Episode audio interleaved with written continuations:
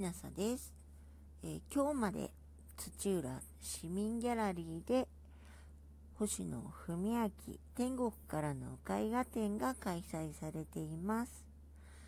今回はそこの、えー、展示会場で無料配布されている金子勉さんの詩集「この人生は初めてだから」より「君の言葉で」を朗読させていただきます。朗読の許可をありがとうございました。君の言葉で、わからないことはわからないままでいい。今はわからなくても、君が問うことをやめさえしなければ、いつかわかる日が来るから。わからないことをむやみに喋ってはいけない。わからない言葉も使ってはいけない。わかったふりをしたら君が君でなくなるから。君が胸の奥底から本当と思うところをよく知っていることだけを使い慣れた言葉で話せばいい。それが本当の君の言葉。僕が聞きたいのは君の根っこから出てきた言葉だけだ。僕も僕の言葉で話そう。僕らはすぐに仲良くなれるだろう。進化の歴史をたどれば命は皆つながっている。僕は大好きな鳥を見るとき、いつもそれを感じる。ましてや同じ人間同士ならなおさらだ。シンパシー。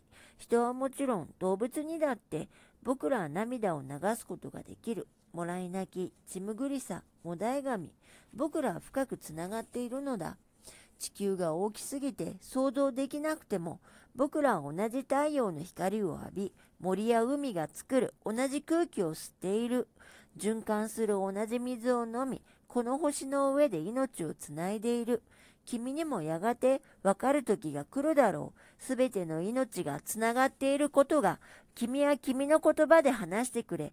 僕も僕の言葉で話すから、まず君と僕からつながっていこう。金子勉さんの詩集、この人生は初めてだからより、君の言葉でを朗読させていただきました。今日まで土浦市民ギャラリーで星野文明天国からの絵画展が開催されています。と私の絵や絵本も展示されていますので、ご覧になってくだされば幸いです。では、もしあなたが聞いていらっしゃるのが夜でしたら、よく眠れますようにおやすみなさい。